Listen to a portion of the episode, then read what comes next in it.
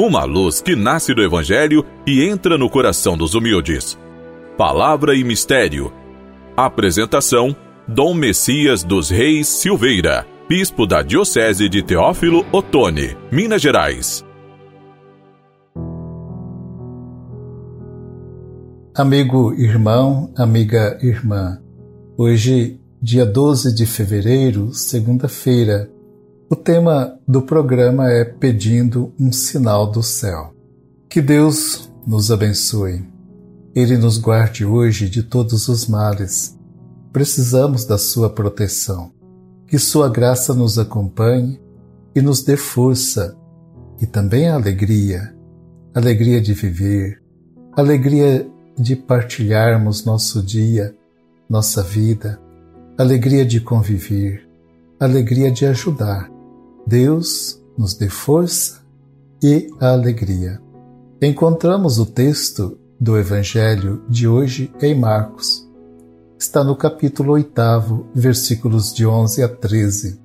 E este texto nos conta mais uma das investidas dos fariseus contra Jesus para pô-lo à prova, desta vez para acreditarem nele pedem um sinal vindo do céu. Vejamos o que diz este texto. Os fariseus vieram e começaram a discutir com Jesus para colocá-lo à prova. Pediam-lhe um sinal do céu. Jesus deu um suspiro profundo e disse: Porque esta geração pede um sinal? Em verdade vos digo: nenhum sinal será dado a esta geração e deixando-os, entrou de novo no barco e foi para outra margem. Aos teimosos e mal intencionados, fariseus, não bastam os milagres comuns de Jesus. Pedem um sinal do céu, um milagre realizado diretamente por Deus e que, por este motivo, considerarão inequívoco.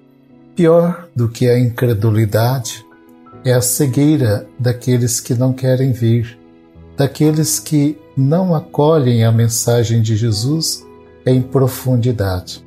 Eles não têm a abertura nem humildade. Falta-lhes a disposição interior para fazer uma adesão livre à pessoa de Jesus. Também Lucas e João trazem esse pedido de um sinal vindo do céu.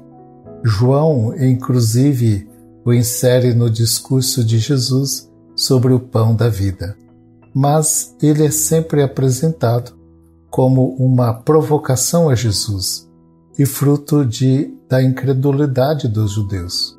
Nas três vezes, Jesus se nega a atendê-los e Jesus deixa-se muito claro que seus milagres são sempre feitos em função de ajudar os outros.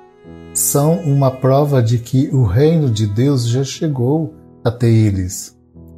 Jesus não faz nenhum milagre em benefício próprio para aumentar a sua fama ou para demonstrar o seu poder. Não, não é esta a intenção de Jesus e ele não realiza mesmo nenhum sinal nenhum milagre para fazer isto, para é, se auto-beneficiar, se auto-promover, de tal forma que as pessoas pudessem olhar para ele e dizer como ele é grande, como ele tem poder.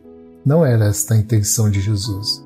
Jesus faz um milagre para socorrer aquela pessoa necessitada, aquela pessoa que está precisando de uma ajuda, está à sua frente. E ele cheio de compaixão, de ternura, volta-se para a pessoa e realiza o milagre. O Catecismo da Igreja Católica, o nosso catecismo, nos lembra que os milagres de Jesus são sinais da sua divindade e testemunham que o Pai o enviou e fortificam a fé dos que creem. De tal forma que, ao olhar para os milagres, vendo Jesus realizar os milagres, descobrem a sua divindade, descobrem que ele é filho de Deus. Diz aí o catecismo da Igreja Católica que os milagres são um convite para que creiamos nele, creiamos em Jesus. E aqueles que a ele se dirigem com fé, concede o que pedem. E Cristo se dá, Cristo entrega, Cristo é um sim, é um sinal vindo do céu, ele é o sinal. Doou-se como cordeiro imolado no madeiro da cruz para a salvação da humanidade. Amigo irmão, amiga irmã, acolhamos este sinal vindo do céu, que é Jesus, o Filho de Deus. O programa vai chegando ao final. Espero poder encontrá-los todos no próximo programa. Fiquem com a paz e a bênção do Senhor nosso Deus.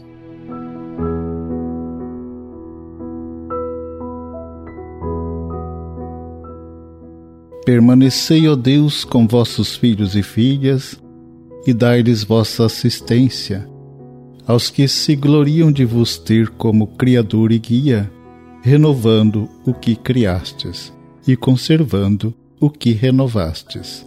Por Cristo nosso Senhor. Amém. Abençoe-vos o Deus Todo-Poderoso, o Pai, Filho e Espírito Santo. Amém.